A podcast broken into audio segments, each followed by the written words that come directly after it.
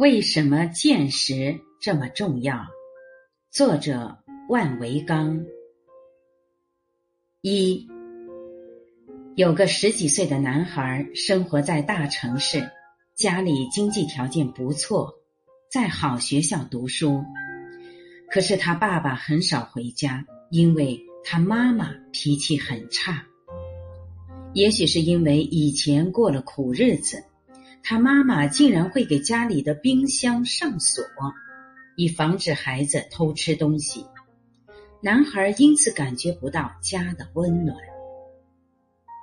有一次，男孩在外面捡了一只流浪猫，觉得非常可爱，就抱回家想偷偷养起来。不幸的是，他妈妈发现小猫的时候，小猫正在喝他杯子里的牛奶。于是，他妈妈当着男孩的面，直接把小猫的头往墙上撞，小猫活活给撞死了。男孩非常难过，一个很特别的想法在他心里埋下了种子，并从此伴随了他的一生。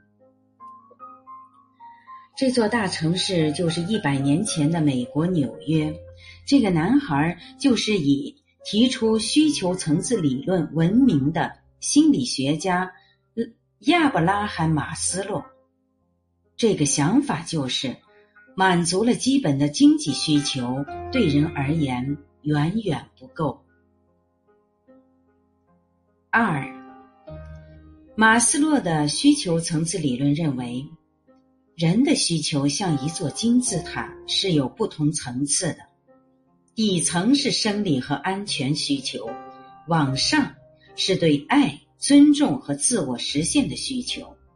满足了底层的，就会有高层的需求。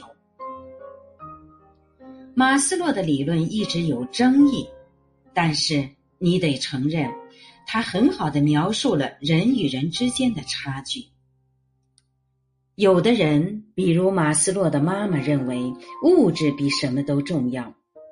有的人却在追求自我实现，他们之间的差距当然不仅仅是钱多钱少的事，而是认知上的。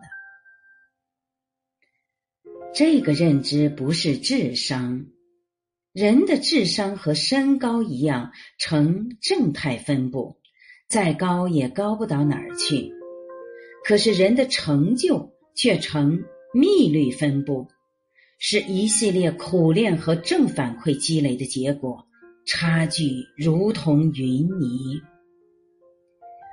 人的成就到了一定程度，你就算把他所有资源和财富都拿走，他还是能像穿越小说里的主人公一样干出一番大事业，因为他已经积累了大量的慧识、智慧和见识。大人物应该有什么样的见识呢？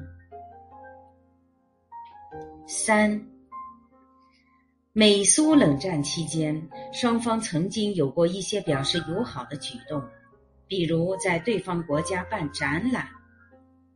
一九五九年，苏联搞了一个美国展，其中展示了美式的大房子，里面有各种家电。苏联宣称这种生活是一般美国人享受不到的，但其实那就是美国普通中产阶级的生活水准。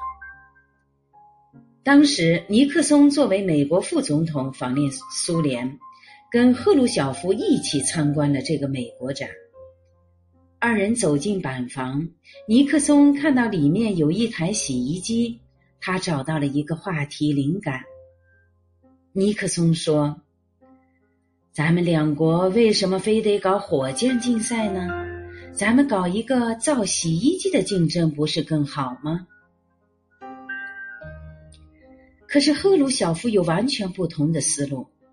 赫鲁晓夫说：“你们美国人不要以为苏联人没见过洗衣机，其实我们苏联每个新房子里都有洗衣机，而且我们的洗衣机都是一样的。”不像你们美国搞各种型号的洗衣机，这不是纯属浪费吗？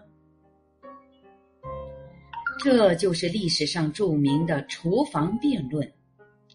尼克松因为这个辩论拿到了很高的个人形象分。现在我们可以判定，赫鲁晓夫在这场辩论中完败。中间有个小花絮：尼克松说美国将会让每个家庭都拥有一辆汽车。赫鲁晓夫可能太急于找回面子了，竟然说苏联能让每个家庭都拥有一架飞机。尼克松马上反问：“你想把这些飞机停在哪儿呢？”一九五九年，很多国家正在从传统向现代演变。赫鲁晓夫在别的方面可能才智过人，在一个更传统的场合肯定会表现得游刃有余。但是，面对现代世界，他竟然没有一个最基本的见识。这是因为对现代化的见识不是常识。四。就算是发达国家，也不是所有人都有现代化的思维。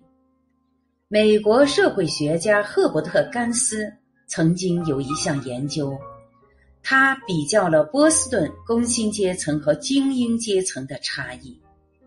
他发现，工薪阶层的一个特点是只相信自己的亲友，而非常不信任外部世界。甚至可能对陌生人有一种自发的敌意。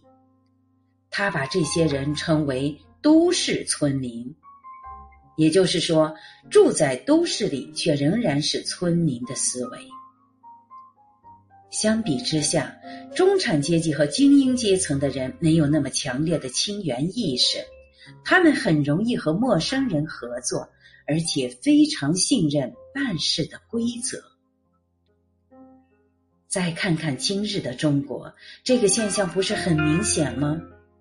小城镇的人特别讲究亲属和熟人关系，没有关系就寸步难行。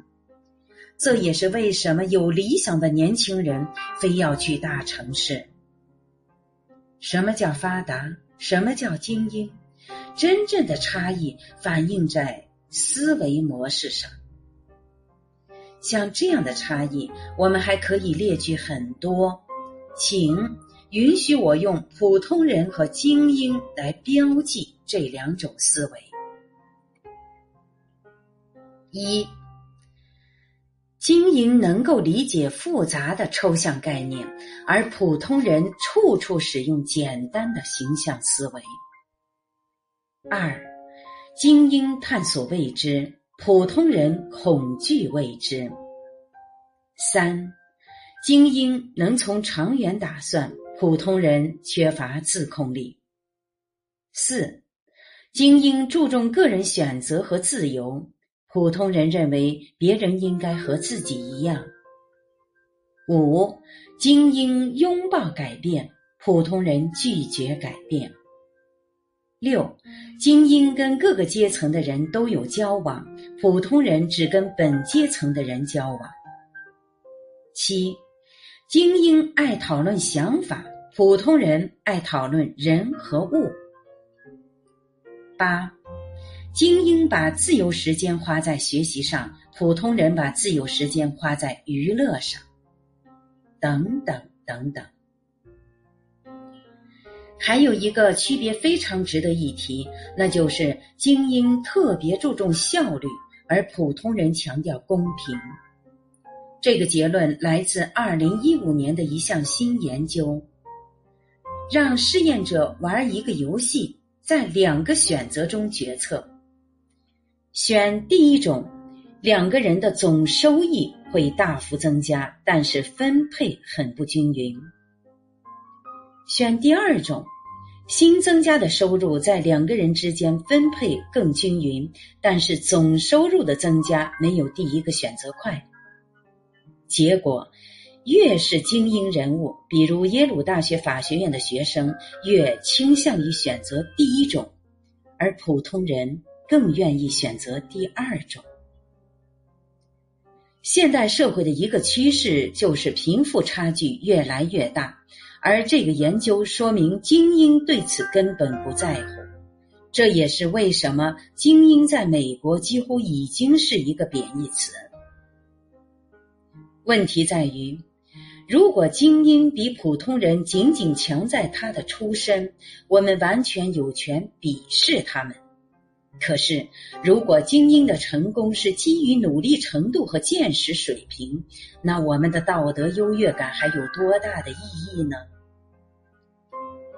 中国不但跟美国进行了袭击竞争，而且正在取胜。在美国中产日渐萎缩的时代，中国的中产正在快速崛起。有人说，非得有房有车或者有百万年薪才叫中产，在我看来纯属夸张。只要往马斯洛金字塔理论的底层攀登，有自我实现的需求就是中产。我们也想成为精英。既然现代世界跟我们的直觉、心灵鸡汤、寓言故事和成语典故都非常不同，那我们就应该用精英的眼光和思维模式去理解、婉转和改变这个世界。